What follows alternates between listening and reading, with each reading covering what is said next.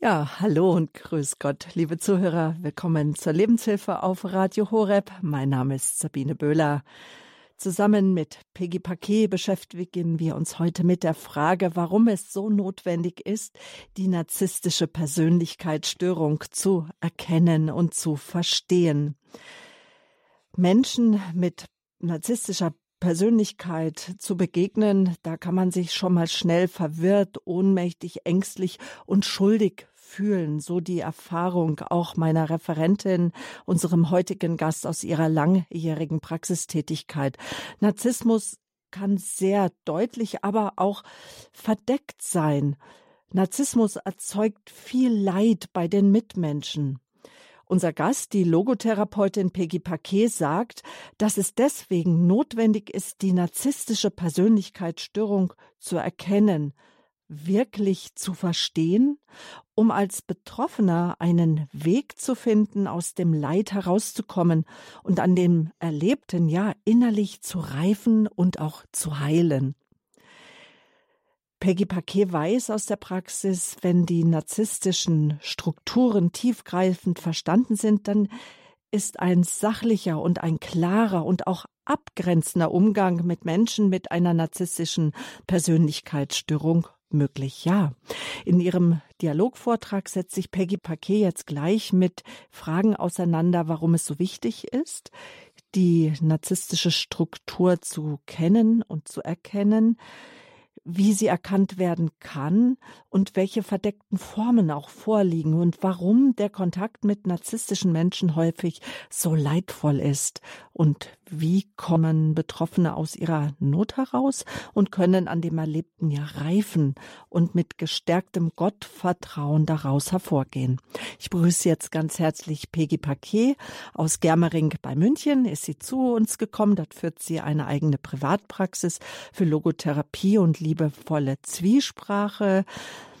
Die hat sie selbst entwickelt, die liebevolle Zwiesprache. Das ist ein ein innerer Prozess, durch den schmerzhafte Gefühle vollständig gelöst und tiefliegende, ja heilsame Kräfte erfahrbar werden. Ja, die liebevolle Zwiesprache, so versteht es Peggy Paket, ist ein emotionales Handwerkszeug, ja, das zu jeder Zeit, an jedem Ort, in jeder Situation für einen liebevollen und befreienden Umgang, ja, mit schmerzhaften, belastenden Gefühlen zur Verfügung steht. Wir haben die liebevolle Zwiesprache auch in einigen Sendungen auch schon vorgestellt. Erkundigen Sie sich dazu gerne beim Radio Horeb Hörerservice. Doch zunächst jetzt erstmal Hallo, herzlich willkommen, Peggy Paquet. Schön, dass Sie da sind. Grüß Gott, ich freue mich sehr, wieder hier zu sein. Genau. Liebevolle Zwiesprache, der Begriff des Liebevolle ist eine Methode, die Sie selbst entwickelt haben, ist entstanden, als Sie auch selbst eine Traumatherapie begonnen haben.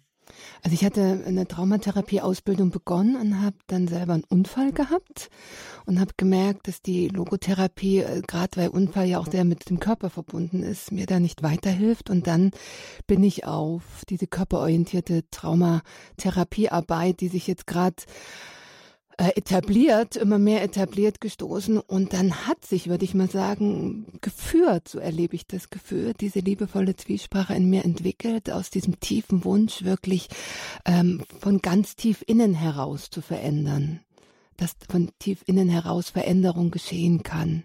Und ich, mir ist bewusst geworden, dass die meisten Menschen wirklich direkt durch den Schmerz gehen können, dass das mm, viel zu lange dauert, wenn man immer nur an den Rand des Schmerzes geht, wie andere Methoden das machen. Und ich fühle mich da einfach sehr geführt in meiner Arbeit. Warum es so wichtig ist, die narzisstische Persönlichkeitsstörung zu erkennen, zu verstehen, ist unser Thema heute. Doch Bevor wir jetzt tiefer in das Thema einsteigen, zunächst erstmal die Frage, was ist eine narzisstische Persönlichkeitsstörung, Frau Paquet? Also Narzissmus ist heute ein wirklich sehr viel publiziertes, häufig auch missverstandenes und auch sehr ernstzunehmendes Thema. Ja? Und wie Sie in der Einleitung auch schon sagten, es ist wichtig, sich damit genauer auszukennen. Einerseits, um diese Störung wirklich zu erkennen und andererseits auch, um Menschen nicht ungerechterweise zu verurteilen. Also diese narzisstische Persönlichkeitsstörung, abgekürzt nennen wir sie auch NPS, ist ein sehr hochkomplexes Thema und wir können heute in dieser Sendung äh, wirklich nur ein paar wesentliche Aspekte ansprechen. Ja, da könnten wir tagelang drüber referieren. Also diese narzisstische Persönlichkeitsstörung, die NPS, zeichnet sich aus durch einen Mangel an Empathie. Und alles, was wir hier an, an Aspekten nennen, sind in einem über das normale Maß hinausgehende Aspekte, Eigenschaften. Also Mangel an Empathie, wirklich ein sehr starker Mangel an Empathie. Oder gar keine vorhandene Empathiefähigkeit. Überschätzung der eigenen Fähigkeiten und ein gesteigertes Verlangen nach Anerkennung.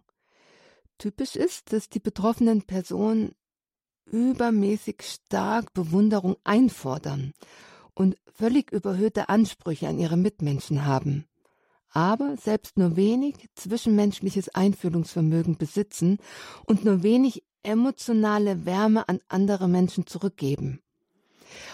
Und dieser übermäßige Geltungsdrang, der kann entweder selbstsicher in Szene gesetzt oder auch, auch so scheinbar schüchtern verborgen werden, ja.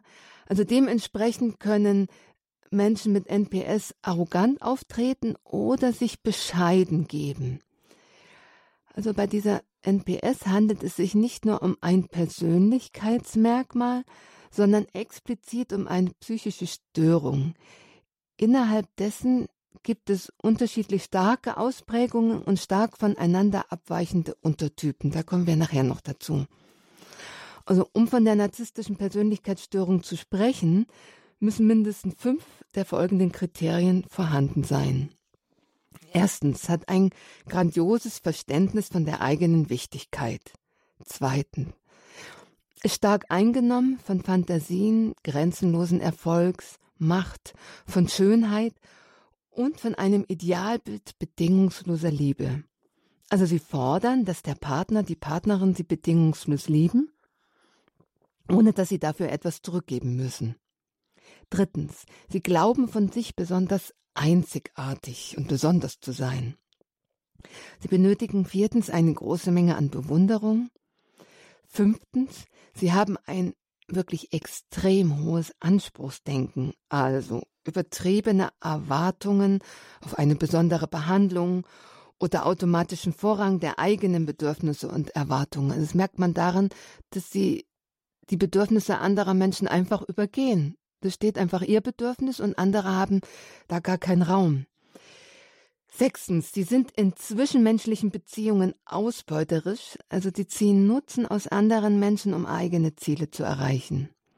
Siebentens, diesen Mangel an Empathie, wo sie nicht bereit und auch nicht fähig sind, die Gefühle oder Bedürfnisse anderer zu erkennen und anzuerkennen. Achtens, sie sind häufig neidisch auf andere oder glauben, andere seien neidisch auf sie.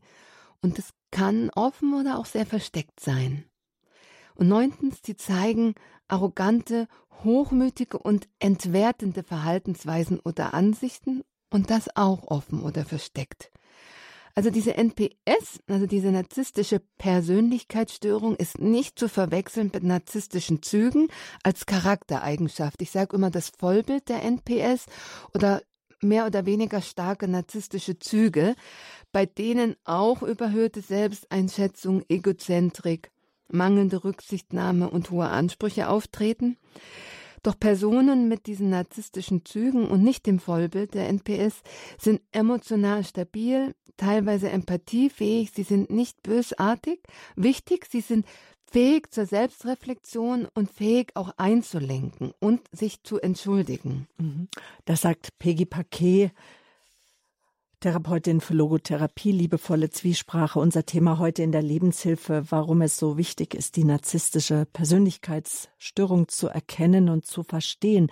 Frau Paquet, was sind denn weitere diagnostische Merkmale der NPS, die Abkürzung für narzisstische Persönlichkeitsstörung? Genau, ein langes Wort, genau. Also ich mag noch vorab sagen, wenn wir in diesem Dialogvortrag von Narzissten sprechen, sind Personen mit einer narzisstischen Persönlichkeitsstörung gemeint. Ja, also Narzissten ist ja die Abkürzung wie Personen mit einer narzisstischen Persönlichkeitsstörung. Und mit Betroffenen meinen wir Menschen, die unter Personen mit dieser narzisstischen Persönlichkeitsstörung leiden und durch diese zu Schaden kamen, psychisch und oder körperlich.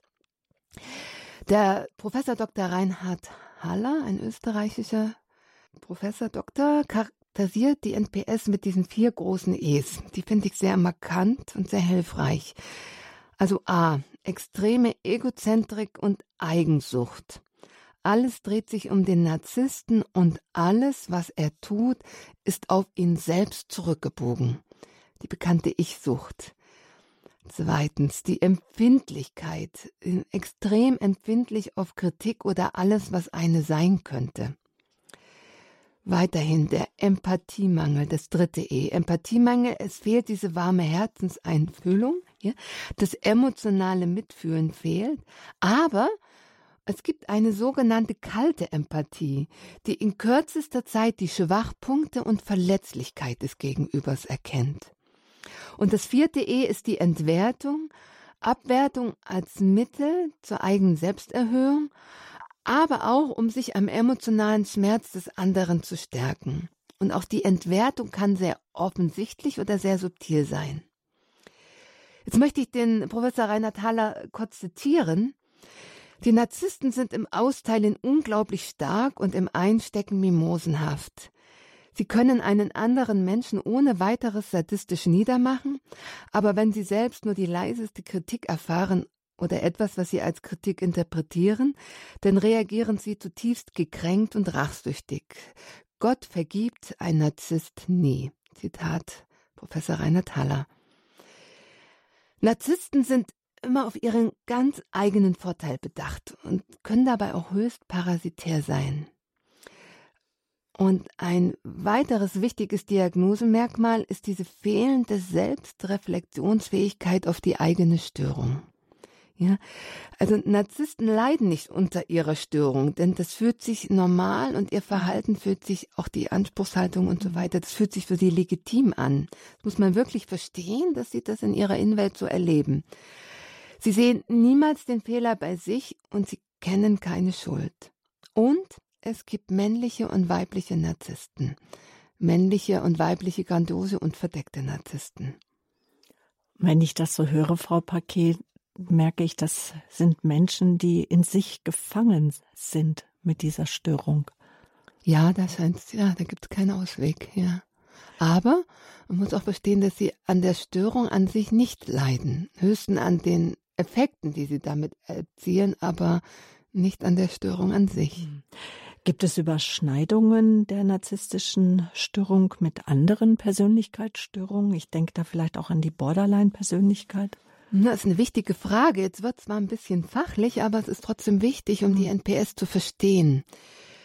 Also im DSM DSM ist das amerikanische Diagnosehandbuch für psychische Erkrankungen, werden die Persönlichkeitsstörungen in Cluster A, B und C unterteilt. Und zu Cluster B gehören, wie Sie sagten, die Borderline, die antisoziale, die histrionische heißt aufmerksamkeitsheischende und die narzisstische Persönlichkeitsstörung.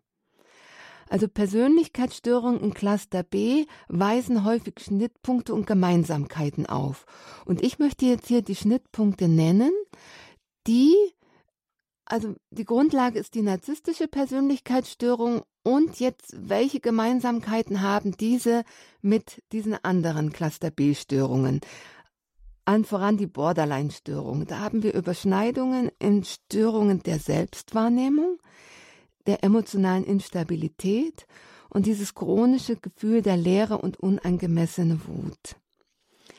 Weitere Überschneidungen mit der antisozialen Persönlichkeitsstörung, die häufig auch Merkmale der narzisstischen Persönlichkeitsstörung haben. Missachtung sozialer Normen und Regeln, Lügen, Manipulation, Rücksichtslosigkeit, Verantwortlichkeit, Verantwortungslosigkeit und extrem hohe Aggressivität. Und je höher hier die Überschneidungen der NPS mit der antisozialen Störung ist, umso höher sind die Psychopathiewerte, also umso stärker ist die Bösartigkeit.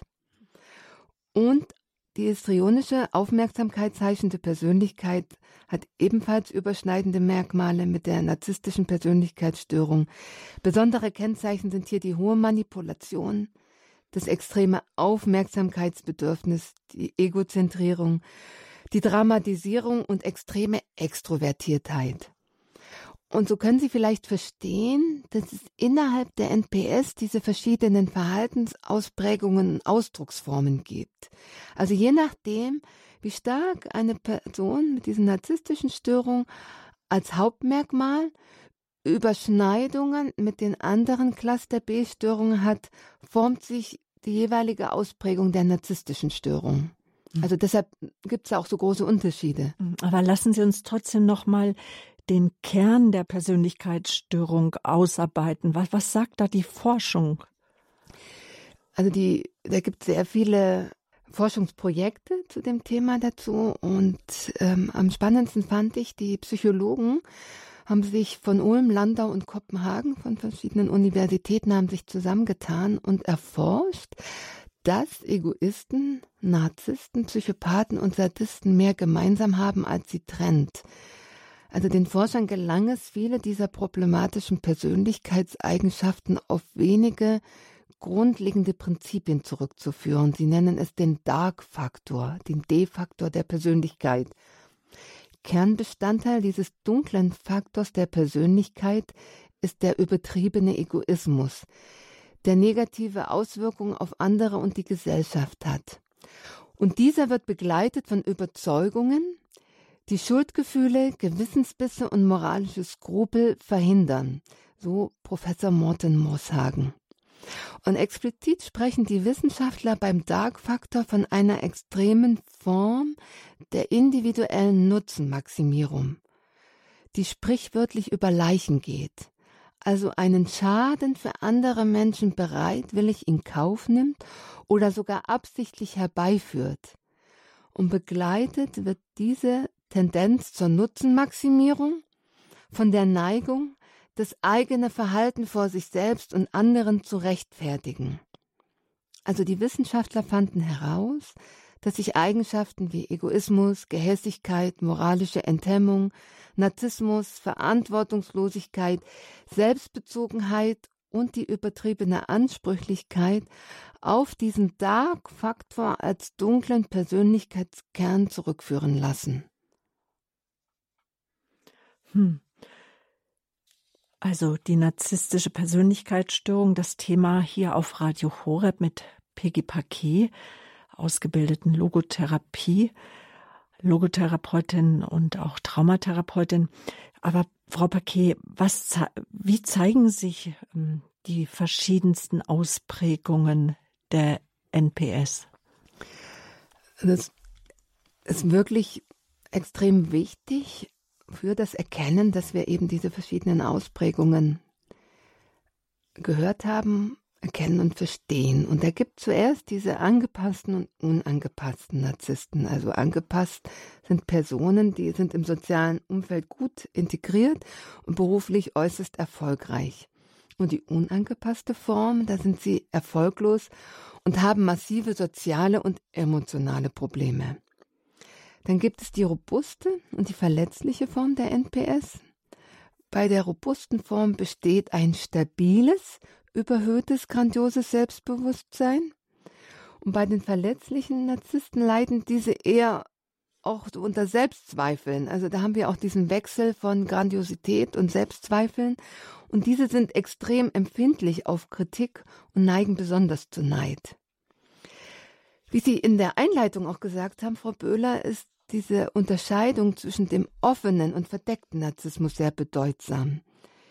Also, und ich möchte heute auch expliziter über diesen verdeckten Narzissmus sprechen. Vorab noch mal kurz diesen offenen Narzissmus zu erläutern. Den klassischen arroganten Narzissmus, da wird das eigene Grandiositätsdenken ganz offen zur Schau gestellt. Ich denke da an bestimmte Fußballspieler zum Beispiel. Und offene Narzissten treten selbstbewusst auf, sind charmant und leistungsbereit, manchmal überaus leistungsbereit, wenn sie dadurch Anerkennung gewinnen können. Oft werden sie von ihren Mitmenschen bewundert und jedoch bei näherem Kennenlernen auch als kaltherzig, manipulativ, intrigant, fordernd, arrogant und bösartig erlebt. Und wenn sie ihren Willen nicht bekommen oder kritisiert würden, können sie ganz offensichtlich extrem gemein werden. Ein Beispiel. Eine sehr optimistische, lebensfrohe Patientin mit Krebs war nach weitestgehend erfolgreicher Krebstherapie und Stammzelltransplantation beim Chefarzt. Dieses Krankenhaus sollte in einer neuen Studie herausfinden oder soll in einer neuen Studie herausfinden, ob eine zweite Hochdosis Chemotherapie die krebsfreie Zeit verlängert. Der Chefarzt setzte diese Patientin unter Druck, diese zweite sehr riskante Hochdosis Chemotherapie durchzuführen. Doch die Patientin deutet an, dass sie dies nicht machen möchte. Die Reaktion des Chefarztes darauf? Sie sollten sich wirklich um ihre Psyche kümmern, die ist viel zu negativ. Also es gibt Verhaltensweisen, die finden wir nicht bei empathischen Menschen, sondern wirklich primär bei Personen mit dieser narzisstischen Persönlichkeitsstörung. Und das war jetzt äh, nochmal ein Beispiel für den offenen genau. Narzissmus. Mhm. mhm. Aber jetzt doch nochmal, wie zeigt sich dann der verdeckte Narzissmus, Frau Paquet? Mhm. Also dieser verdeckte Narzissmus ist ja bei vielen Menschen noch unbekannt. Und dadurch kommen sie gar nicht auf die Idee, dass es sich bei Menschen, unter denen sie unendlich leiden, um solch eine Störung handeln könnte. Also verdeckte Narzissten holen sich ihre so dringend notwendige Bewunderung auf versteckte und indirekte Weise. Häufig geben sie sich bescheiden, liebevoll, großzügig, aufopferungsvoll und sind aber ebenfalls ganz und gar von dem Verlangen angetrieben, sich selbst stets ins bestmöglichste Licht zu rücken und andere Menschen für ihre Interessen auszunutzen und diese für ihre Selbstdarstellung zu benutzen. Sie fühlen sich oft als Opfer und in ihren Fähigkeiten nicht erkannt und gewürdigt. Obwohl ihre Empathie und ihr Interesse an anderen Menschen ebenso gering ist wie bei offenen Narzissten, engagieren sich viele verdeckte Narzissten, oft in führenden Positionen in Gemeinschaften, wo sie Respekt und Bewunderung einwerben können und stärker als offene Narzissten neigen verdeckte Narzissten zur Manipulation, zum Einflößen von Verunsicherung, von Schuldgefühlen, zu Heimlichkeiten und zur Lüge. Partner, Kinder, Arbeitskollegen, Freunde, Gemeindemitglieder, die von einem verdeckten Narzissten emotional missbraucht werden, haben große Schwierigkeiten zu erklären, was ihnen angetan wird, und nicht selten wird ihnen nicht geglaubt. Ich versuche mal ein Beispiel anzuführen. Also eine junge Frau wurde von ihrer Mutter seit ihrer Kindheit völlig irrational für den Tod des nach der Geburt verstorbenen Brüderchens verantwortlich gemacht.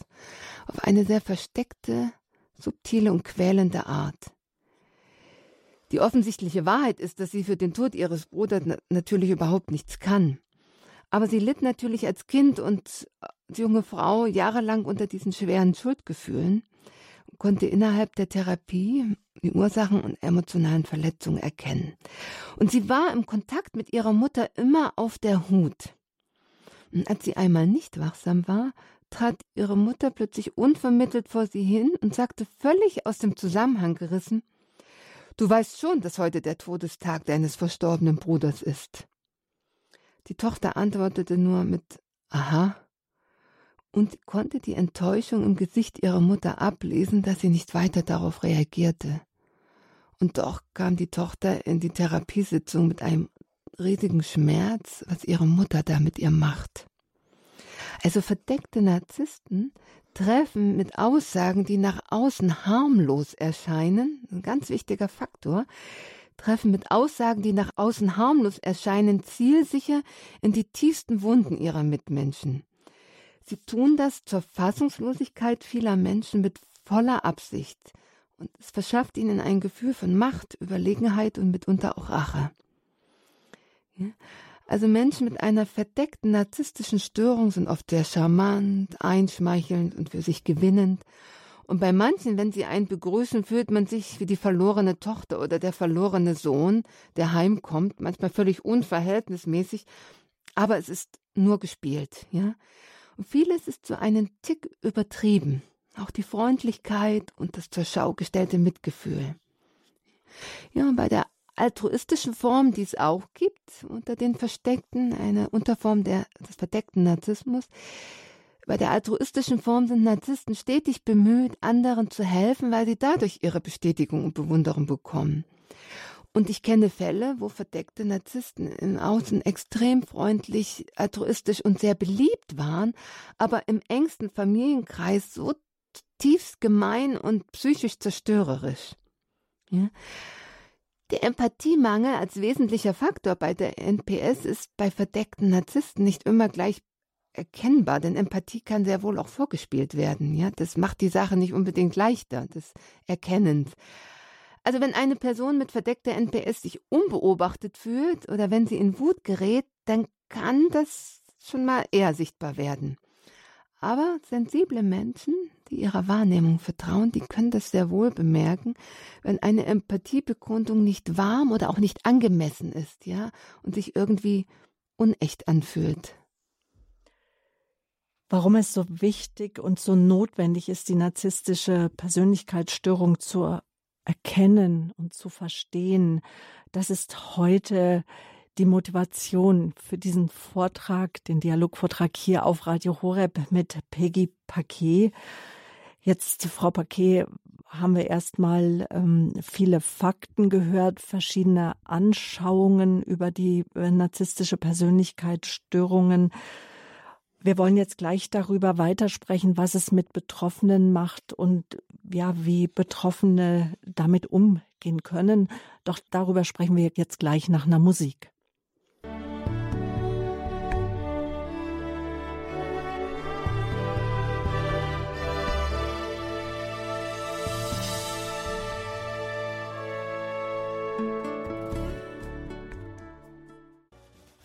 Willkommen hier in der Lebenshilfe auf Radio Horeb. Es geht um die narzisstische Persönlichkeitsstörung. Wir äh, sprechen über den verdeckten Narzissmus im Gegensatz zum offenen Narzissmus und wir sprechen auch darüber, ähm, dass es sich um eine krankhafte äh, Eigenschaften handelt, die in dem Narzissten vorliegen. Der Narzissmus ist nicht zu verwechseln mit Narzissmus als Charaktereigenschaft. Bei dieser treten also überhöhte Selbsteinschätzung, Egozentrik oder mangelnde Selbstwahrnehmung auf, sondern beim verdeckten Narzissmus, da holen sich die äh, Narzissten so dringend notwendige ja, Bewunderung auf ganz verdeckte und indirekte Weise. Und häufig geben sie sich ja als bescheiden, liebevoll, großzügig aufopfern.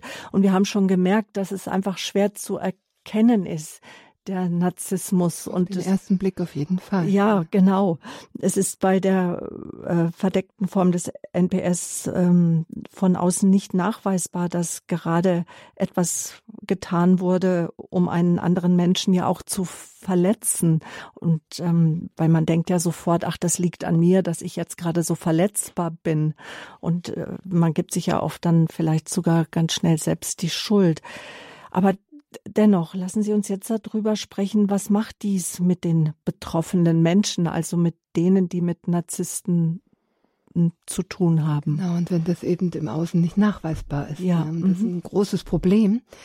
Und gerade diese Betroffenen trauen dann ihrer eigenen Wahrnehmung nicht. Einerseits spüren sie, dass das Gegenüber sie mit Absicht verletzt, ja, bloßstellt und beschämt und andererseits können sie nicht glauben, dass es mit Absicht getan wird. Vor allem bei hochempathischen Menschen gibt es dafür keine Referenz in ihrem Gehirn. Die können sich das nicht vorstellen und sie würden selber nie so handeln. Die verletzenden Handlungsweisen des Narzissten lösen ihren nicht narzisstischen Mitmenschen große Verwirrung und Fassungslosigkeit aus. Also wenn der Narzisst ihnen dann auch noch ungeniert die Schuld zuschiebt, wird diese Verwirrung noch größer. Also Verwirrung ist ein ganz wichtiger Aspekt in dem ganzen Spiel. Empathische Menschen hinterfragen sich grundsätzlich schnell auf eigene Schuld. Und einerseits wissen sie, dass das nicht stimmt, was der Narzisst ihnen sagt, und andererseits sind sie sich dessen nicht so sicher, denn es könnte ja doch an ihnen liegen. Also in den Gefühlen von Verwirrung und Fassungslosigkeit kann man innerlich wirklich langfristig stecken bleiben, wie in einem Labyrinth, wo man nicht mehr rausfindet. Und man bleibt in einem solchen Zustand dauerhaft gestresst, verletzlich und manipulierbar. Ja, und jetzt kommen wir. Narzissten sind Meister der Manipulation und in der Verdrehung der Schuld. Ja, also Narzissten sind Meister der Manipulation und in der Verdrehung der Schuld. Selbst wenn sie in ihrem Verhalten völlig daneben lagen, wird sich ihr Gegenüber am Ende fragen, ob es doch nicht selbst die Schuld trägt. Sie stellen sich nicht selten nach außen völlig anders dar, als ihre Familienmitglieder, Partner und Kinder sie erleben. Hier möchte ich ein Beispiel bringen für so eine subtile Entwertung einer Partnerin, die durch die Wechseljahre etwas zugenommen hatte und das in einer sexuell intimen Situation sagte ihr Partner plötzlich, wie schön, dass du so stabil bist. Ja, das ist ein Satz, da kann man einfach nur auf das hören, was drunter schwingt. Ja, da könnte man an dem könnte man immer nichts nachweisen. Oder so ein Satz wie, also im Moment sind ja gerade Po-Vergrößerungen modern, aber du brauchst das nicht. Ja. Und das ist eben das, wo man immer darauf achten muss, das schwingt da so unten drunter mit, ja. Und Personen mit verdeckter NPS können ihrem Umfeld Ereignisse oder Sätze oder können das alles völlig verdreht darstellen. So, dass sie das Opfer sind oder dass sie es ja nur gut meinen. Und nicht selten werden andere Menschen so manipuliert, dass sie dann zum Narzissten halten und die eigentlichen Betroffenen als Täter erscheinen. Und Sie können sich vorstellen, dass das bei den eigentlich Betroffenen heftige Ohnmacht, Wut, Angst und Verzweiflung auslöst. Und in dieser Verzweiflung kann es zu wütenden und verzweifelten Reaktionen kommen, wodurch sie dann im Außen erst recht im Unrecht erscheinen. Frauen mit einer verdeckten narzisstischen Persönlichkeitsstörung sind besonders schwer zu erkennen, denn sie können so liebevoll zugewandt nach außen wirken und ihre dunkle Seite sehr verstecken, worunter vor allem ihre Kinder und Partner leiden.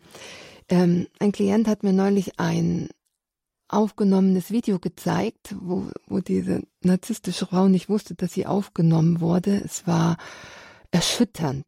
Was anderes fällt mir nicht ein. Es war erschütternd. Also wurde allein beim, beim Anschauen habe ich schon Stress empfunden. Also wer sehr aufmerksam ist, kann bemerken, dass Narzisstinnen in ihrer vorgegebenen Empathie nicht wirklich eingestimmt sind auf die Person, nicht auf die Situation. Ja, also die können da so ein Stück dran vorbei agieren, weil sie eben, weil es keine echte Empathie ist und damit unter auch unecht wirken. Besonders fatal ist es, wenn Therapeuten so eine versteckte Störung mitbringen. Ja, also solche Therapeuten erzeugen langfristige Abhängigkeiten bei ihren Klienten und Patienten, ohne ihnen wirklich weiterzuhelfen. Die Menschen schauen ehrfürchtig zu diesen doch so besonderen Therapeuten auf, glauben, dass sie in besonders guten Händen sind und trauen sich nicht dort wieder wegzugehen, weil sie eben in dieser Abhängigkeit stecken. Und an dieser Stelle werden die Patienten für die Bewunderung des Therapeuten, der Therapeutin benutzt. Ja, also sie werden für deren emotionale Zufuhr langfristig gebunden und bemerken nicht, dass sie manipuliert werden und sich nicht in eine freie Autonomie, Unabhängigkeit hineinentwickeln können. Also Narzissten, könnte man sagen, bedienen sich bestimmter Kommunikationsmechanismen, also um ihr Umfeld zu manipulieren und zu verwirren. Ähm, ich merke jetzt gerade, wenn ich das höre, frage ich mich natürlich selber, wo kenne ich vielleicht Menschen, die so agieren? Ich merke gerade, dass mich das auch misstrauisch macht, Frau Paket. Also wie, wie können wir uns das vorstellen? Ähm, wenn Sie, Frau Böhler oder liebe Hörer, liebe Hörerin, in einem Gespräch, wo Sie sich auch unwohl fühlen oder wo man auch die Schuld zuschiebt, sich erstmal ganz arg verwirrt fühlen, würde ich schon mal genauer hinschauen, was passiert, weil wirklich diese Verwirrung, die in dieser Kommunikation entsteht, ist ein Hauptkriterium. Das heißt nicht, dass nicht auch in einem Gespräch mit einem Nicht-Narzissten einmal Verwirrung entstehen kann, aber die lässt sich klären. Mit einem Narzissten, wenn Sie nachfragen, wird es immer noch verwirrender. Der gibt Ihnen also nicht wirklich eine klare Antwort. Also wenn ja. ich was nicht verstehe und einfach nachfrage, wie haben Sie, wie hast du das jetzt gemeint, wie ja, ja, ja, ja, also es wird, Sie können mit einem Narzissten eine Situation nicht wirklich so klären, wie mit einem ebenfalls empathischen Menschen. Das, äh, das will er auch gar nicht, weil er will ja seine Ziele erreichen. Ja, also wenn Sie aus, mit bestem Wollen und alles geben und sich öffnen und versuchen, eine Situation zu klären und Sie gehen völlig verwirrt raus, dann lohnt sich schon mal genauer hinzuschauen. Also folgendes, also das ist ein großes Feld, diese Kommunikationsmechanismen. Ich weise hier schon mal auf die Literaturliste hin, die Sie, Frau Böhler, ins Internet gestellt haben. Da steht auch ein Buch drin zu den Kommunikationstechniken von der Marie Hörigien. Also Folgendes taucht immer wieder in der Kommunikation mit Narzissten auf. Manipulation, Lügen, Abstreiten, was allzu offensichtlich ist. Ja, wir sehen das ähm, im politischen Tagesnachrichten fast jeden Tag. Ähm, Verdrehen von Tatsachen, einfach ignorieren, Personen oder ähm, angesprochen sein, erniedrigen, einfach das Thema zu wechseln, Schuldzuweisung, Andeutungen, nicht beendete Sätze, die bleiben so in der Luft hängen. Irrationale Erwiderung. Ich erinnere mich an eine Situation mit so einem Menschen oder wo ich den Verdacht habe, äh, Grüß Gott, Herr XY, ich wünsche Ihnen ein gesegnetes neues Jahr. Ach, übrigens, Ihre Regentonne ist umgefallen, war die Antwort. Der war nicht in der Lage, mir ein gesegnetes neues Jahr zu wünschen. Also so, wo man auch so, uh, ja. Ähm, Erzeugen von Angst, Fangfragen, Übertreibungen und Fehlinformationen. Das hier in Kürze. Und empathiefähige Menschen können, wenn sie sich da wirklich reingearbeitet haben, diese speziellen Kommunikationsstrukturen erkennen. Also man merkt, ah, die machen jetzt gerade das, das, das. Aber nachmachen können sie das nicht. Empathische Menschen können das nicht nachmachen. Und die Kommunikation ist bei verdeckten Narzissten oft doppeldeutig, ja. Entwerten hinten herum und tief verletzend, ohne dass man es zweifelsfrei nachweisen kann. Also der Schwager einer Frau zieht, obwohl er weiß, dass sie es nicht möchte, jedes Mal, wenn sie neben ihm sitzt, sein Handy aus der Tasche, spielt darin und ignoriert sie komplett. Und wenn sie wütend wird, dann sieht sie so ein Grinsen über sein Gesicht huschen und dann ignoriert er sie weiterhin. Also man muss all diese genannten Beispiele immer im Zusammenhang sehen mit vielen Dingen, die im Kontakt mit einem Narzissten geschehen. Aber es kommt auch auf das eigene Gefühl an. Wenn ich die Leute dann frage, was ist ihr Gefühl? Ja, dass es so und so gemeint ist. Und deshalb ist es so wichtig, so dem eigenen Gefühl, der eigenen Wahrnehmung zu vertrauen. Und empathische Menschen spüren sehr deutlich, wenn etwas nicht stimmt. Auch wenn sie es schwer benennen und beschreiben können.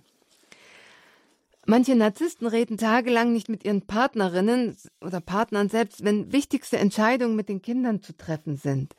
Das ist stille Gewalt, welche die Partner in den Wahnsinn treibt. Der Hauptkommunikationsmechanismus von Narzissten ist Projektion. Also sie unterstellen anderen Menschen ihre eigenen negativen Gedanken und Motive. Und dann können Sie sich vorstellen, dass das nicht allzu positiv ist. Und sie versuchen, andere Menschen zu Fehlverhalten zu bringen, also sie wütend zu machen, bis sie, sagen wir mal, ausrasten, um ihnen dann klarzumachen, dass sie ein Problem haben und sie das Problem sind. Und das trifft wieder darauf zu, dass sie sagen, wenn man ähm, Menschen mit narzisstischen Persönlichkeitsstörungen begegnet, dass man sich äh, verwirrt fühlt, ohnmächtig, ängstlich und immer dieses Schuldgefühl. Ne? Immer man ist nicht richtig, wenn ich ja genau diesen Punkt triggern die ja per Excellence an. Mhm. Warum es so wichtig ist, die narzisstische Persönlichkeitsstörung zu erkennen und zu verstehen, das Thema in der Lebenshilfe. Peggy Paquet ist Gast, Traumatherapeutin für Logotherapie, liebevolle Zwiesprache. Jetzt greife ich diese Frage gleich nochmal auf. Warum ist es so wichtig, Frau Paquet, die NPS ja zu erkennen und zu verstehen. Also wenn wir verstehen, in was für einer Situation wir uns befinden, was da passiert, ja, dann hilft uns das aus unserer inneren Verwirrung heraus. Ah, das passiert hier gerade, ja. Dann wird's klar. Wir können die Anteile des anderen Clan sehen, wir können auch sehen, wie weit wir schuld sind und vor allem auch, wie weit wir nicht schuld sind. Und wir übernehmen nicht die Verantwortung für etwas, was nicht zu uns gehört, ja. Und dadurch richten wir uns wieder auf und kommen in unsere eigene Kraft weil unsere Kraft nicht in der Verwirrung und in starken Gefühlen von Angst, Ohnmacht und Wut verloren geht. Ja? Mhm. Unsere Lebenskraft wird uns nicht mehr abgezogen und dann können wir uns selber weiterentwickeln und besser für uns sorgen. Ja, wir, es macht uns weniger angreifbar, verletzbar und wir lassen uns emotional nicht mehr missbrauchen. Wir können uns selbst, unsere Kinder und unsere Freunde besser schützen und unterstützen. Und Gott hat es sicher nicht so gemeint, dass unsere Lebensenergie in dem schwarzen Loch eines emotional missbrauchenden Menschen verschwindet, ja, weil Gott möchte, dass wir wachsen und reifen zu ihm hin und in der Welt heilsam und kraftvoll wirksam sind. Mhm.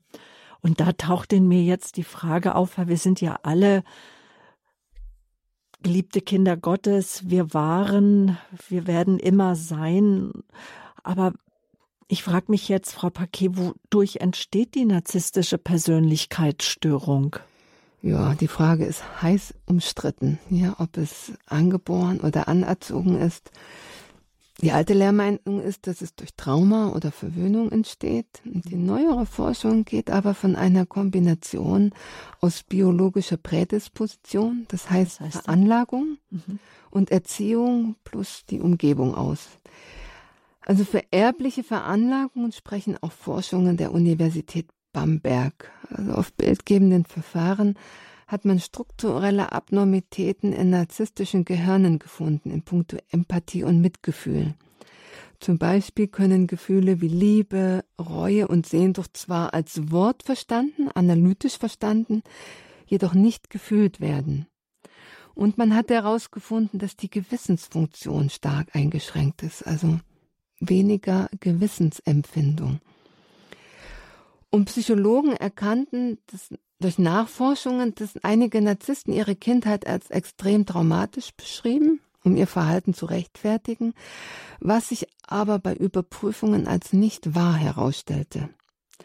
Grundsätzlich können wir davon ausgehen, dass bei Menschen mit dieser biologischen Veranlagung die Erziehung die Veranlagung verstärkt oder abschwächt. Das heißt, wachsen Menschen mit einer biologisch-narzisstischen Veranlagung in traumatischen Familienverhältnissen auf, verstärkt dies die Veranlagung. Wachsen sie in liebevollen Familien auf, schwächt es die Veranlagung ab. Ich kenne mittlerweile einige Beispiele, wo Kinder eine hochempathische Mutter und einen Narzissten oder sogar psychopathischen Vater haben, jedoch keinen Kontakt zu den Vätern hatten. Sie wuchsen in liebevollen Familien auf und doch bildete sich diese Störung deutlich heraus, aber in abgeschwächterer Form als bei den Vätern. Kann man sagen, ein Trauma fällt auf die jeweilige Struktur, die schon angelegt ist. Und so können wir als These aufstellen. Menschen mit einer narzisstischen Persönlichkeitsstörung können für diese Veranlagung nichts. Die haben sie sich nicht ausgesucht. Doch innerhalb der Störung wissen sie sehr genau, was sie tun und was sie mit wem tun. Denn zu den Menschen, die ihnen nützlich sind, sind sie überfreundlich und zu anderen gemein und zerstörerisch. Und so verhalten sie sich komplett anders in der Öffentlichkeit und vor Kameras als zu Hause mit ihren engsten Familienmitgliedern und mit ihren nächsten Mitarbeitern. Also bei diesen verdeckten Narzissten findet diese zerstörerische Werk wirklich primär mit den ihnen nahestehenden Personen statt. Ja?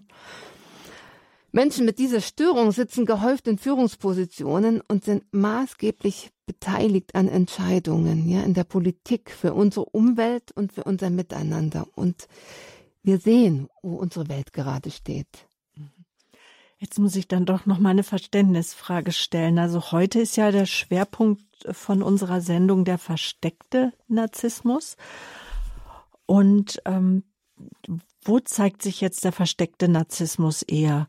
Im Berufsleben und außerhalb des familiären Umfeldes oder innerhalb? Im, im familiären Umfeld. Also gerade im Außen sind sie oft beliebt, äh, geben sich als sehr einfühlsam und hilfsbereit. Und in der Familie können sie extrem entwertend, empathielos, sogar wirklich sehr zerstörerisch sein.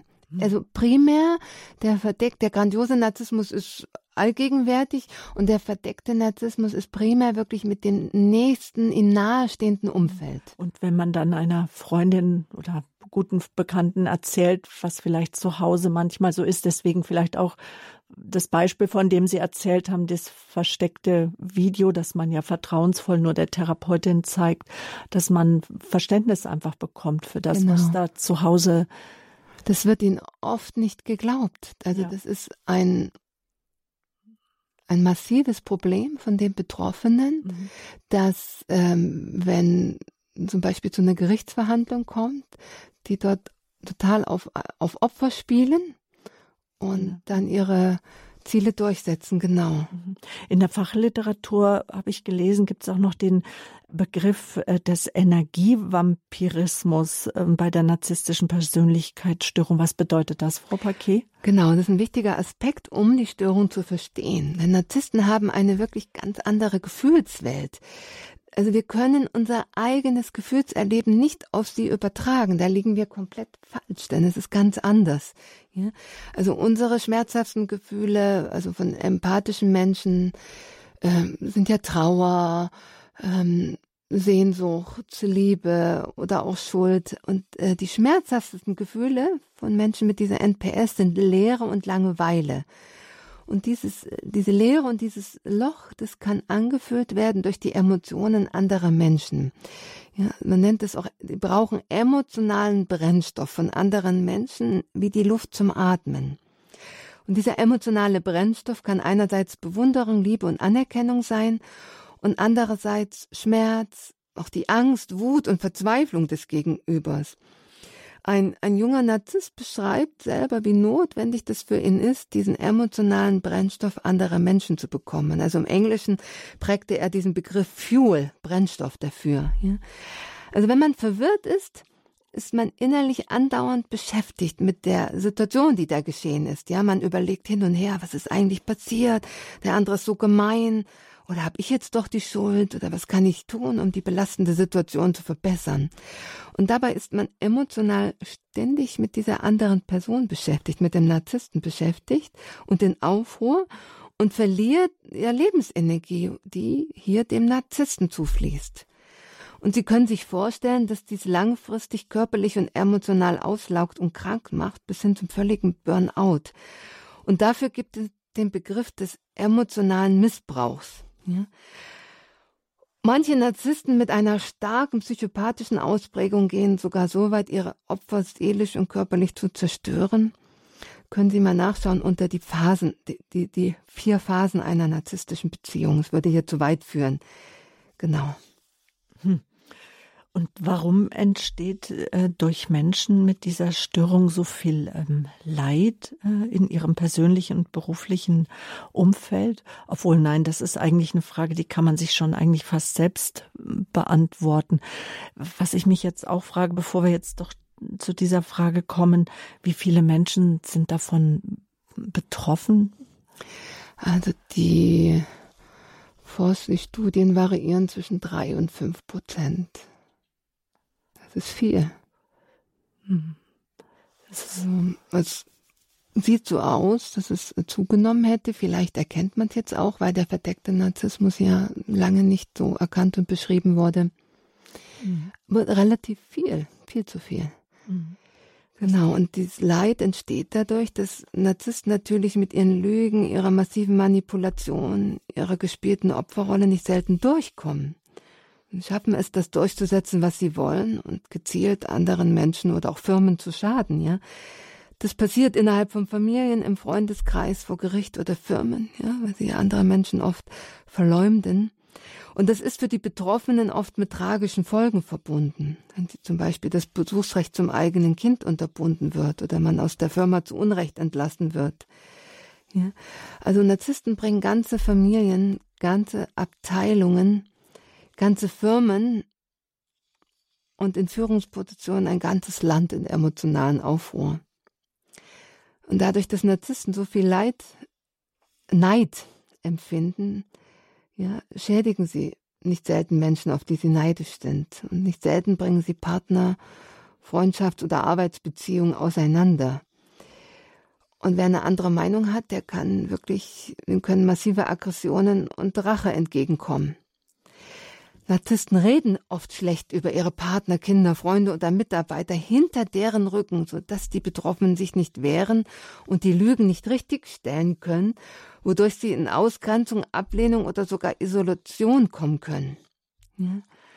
Also narzisstische Menschen sind nicht in der Lage, tiefe von Liebe geprägte Verbindungen einzugehen.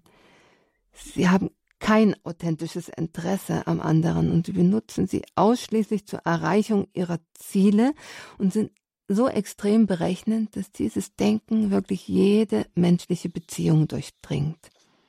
Ja? Die Betroffenen entwickeln innerhalb einer narzisstischen Verstrickung häufig psychische und oder körperliche Symptome.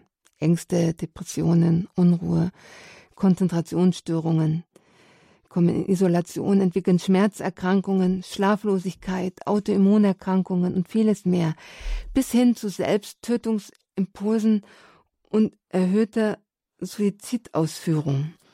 Und ich finde es sehr wichtig, wirklich ruhig und sachlich an dieses Thema heranzugehen, trotz des ganzen Leides, das ausgelöst wird, ja. Und das, also wenn man das sehr also am Anfang, wenn man sich damit auseinandersetzt, ist das sicher sehr emotional, aber es ist wichtig, dass man da wirklich immer sachlicher damit umgeht. Und dennoch, so beobachten Sie das auch aus Ihrer Praxis, ähm, bleiben viele Menschen oder es fällt ihnen schwer, aus der zerstörerischen äh, Situation herauszugehen. Warum ist das so, Frau Paquet? Genau, ist auch sehr wichtig zu verstehen. Also Menschen mit einer NPS haben sehr perfide Methoden, andere Menschen an sich zu binden. Also Abhängigkeit auch in unserem Gehirnen entsteht, wenn man einem Menschen ganz viel Positives gibt. Vor allen Dingen das, wo eine Person Defizite in sich trägt. Annahme, Gehaltensein in der Welt, Aufmerksamkeit, Wertschätzung, Nähe und Liebe. Und dann, also man gibt ganz viel und dann entzieht man dies auf unbestimmte Zeit. Dann gibt man dies wieder, entzieht es wieder. Und das schafft im Gehirn eine Art Sucht. Ja, und der Betroffene kommt in eine Warteposition, wann er wieder das heiß Ersehnte bekommt und pendelt zwischen Glück und tiefem Leid hin und her. Und mit der Zeit gewinnt das Leid mehr und mehr die Oberhand. Das Nervensystem ist dauerhaft hochgefahren und beruhigt sich erst, wenn es wieder seine Droge, also sei es hier die Nähe, den Halt oder die Wertschätzung bekommt. Manche Menschen glauben, mit ihrer Liebe einen Narzissten heilen zu können.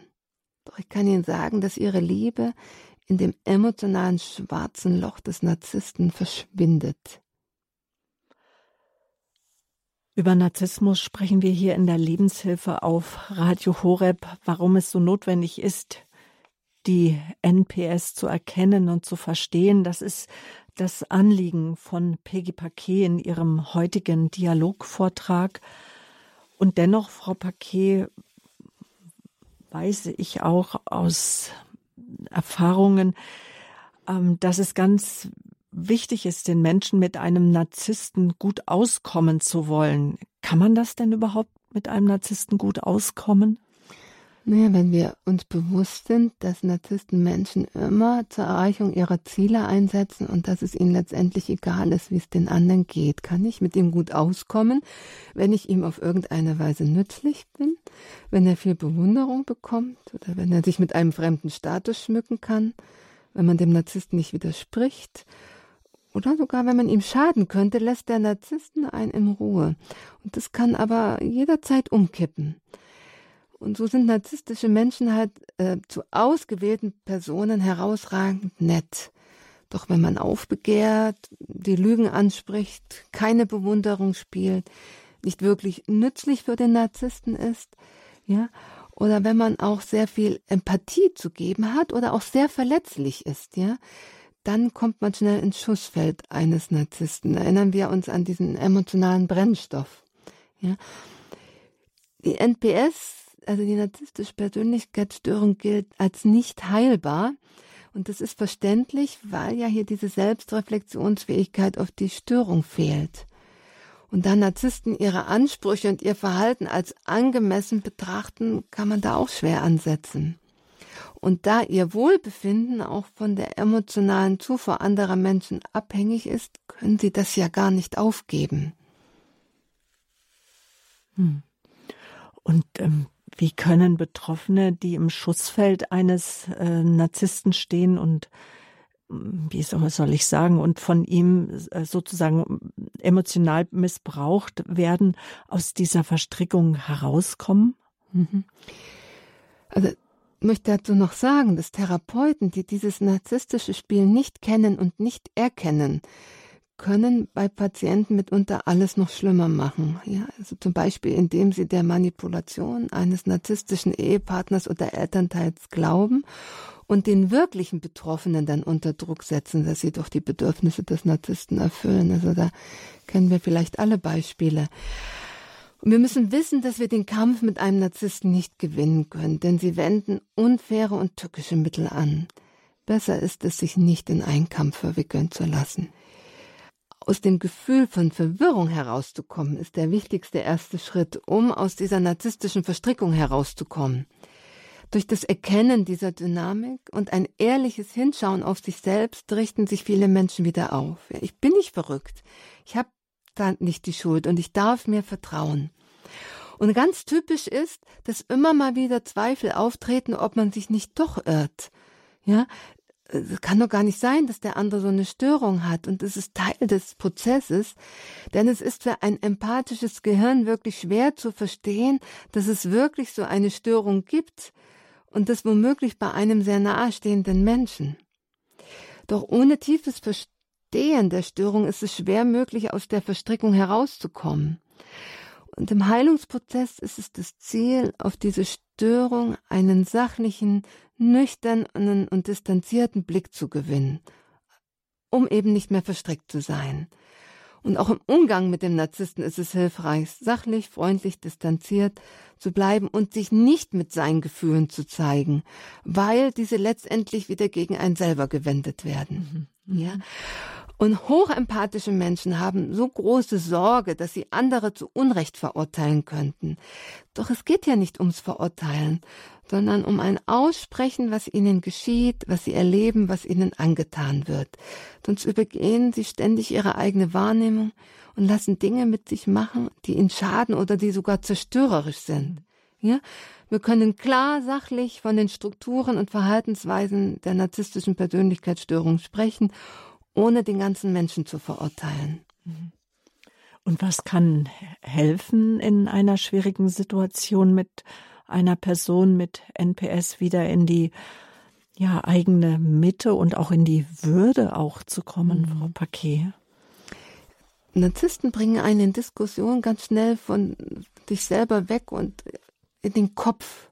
Ja, weil eben durch diese Verwirrung versuchen wir das mit dem Kopf zu klären und sie weichen auch permanent auf Nebenthemen aus und sie sorgen mit ihrem verwirrenden Kommunikationsstil dafür, dass man selber nicht mehr weiß, was hier gerade passiert. Und wenn Sie so in einen Zustand von Fassungslosigkeit oder auch Verwirrung kommen, gibt es zwei recht wirksame Übungen, wieder ein Stück bei sich anzukommen, um klarer denken zu können, um sich selber wieder spüren zu können. Also erste Übung, Sie atmen ein und stellen sich vor, dass Sie durch die Fußsohlen ausatmen und dass von Ihren Füßen tiefe Wurzeln in den Boden wachsen. Und das machen Sie einige Atemzüge lang. Das erdet wieder. Also die Fußsohlen ausatmen und sich vorstellen, dass tiefe Wurzeln in den Boden wachsen. Und die zweite Übung, Sie spüren in Ihren Herzraum hinein kriegen ein Gefühl für diesen Raum ihres Herzens und beginnen den Einatmen und den Ausatmen durch diesen Herzraum fließen zu lassen und beginnen dann beim Einatmen langsam bis sechs und beim Ausatmen ebenfalls langsam bis sechs zu zählen. Sie verlangsamen sozusagen ihren Atemrhythmus und das reguliert das Herznervenzentrum. Also das Herz hat so ein eigenes kleines Nervenzentrum, das beruhigt sich dadurch und das Kopfnervenzentrum entspannt sich automatisch mit, wenn das Herznervenzentrum herunterfährt. Mhm. Und äh, wie können Menschen, die durch eine Beziehung mit einem narzisstischen Menschen gelitten haben und Schaden genommen haben, auch wieder innerlich heil werden? Weil viele Menschen gehen ja dann auch ganz tief in den Glauben hinein, sich hinwenden zu Gott, dem Schöpfer, von dem wir uns ja unendlich auch geliebt fühlen dürfen. Aber was sind so Ihre Erfahrungen auch aus der Traumatherapie? Also der Glaube ist ja da wirklich ein tragendes Fundament. Und da wir jetzt aber hier auch in dieser Welt leben und die nicht nur heil ist, auf dieser therapeutischen Ebene mag ich ein paar Aspekte nur kurz ansprechen. Also es ist wirklich hilfreich, sich Hilfe zu holen.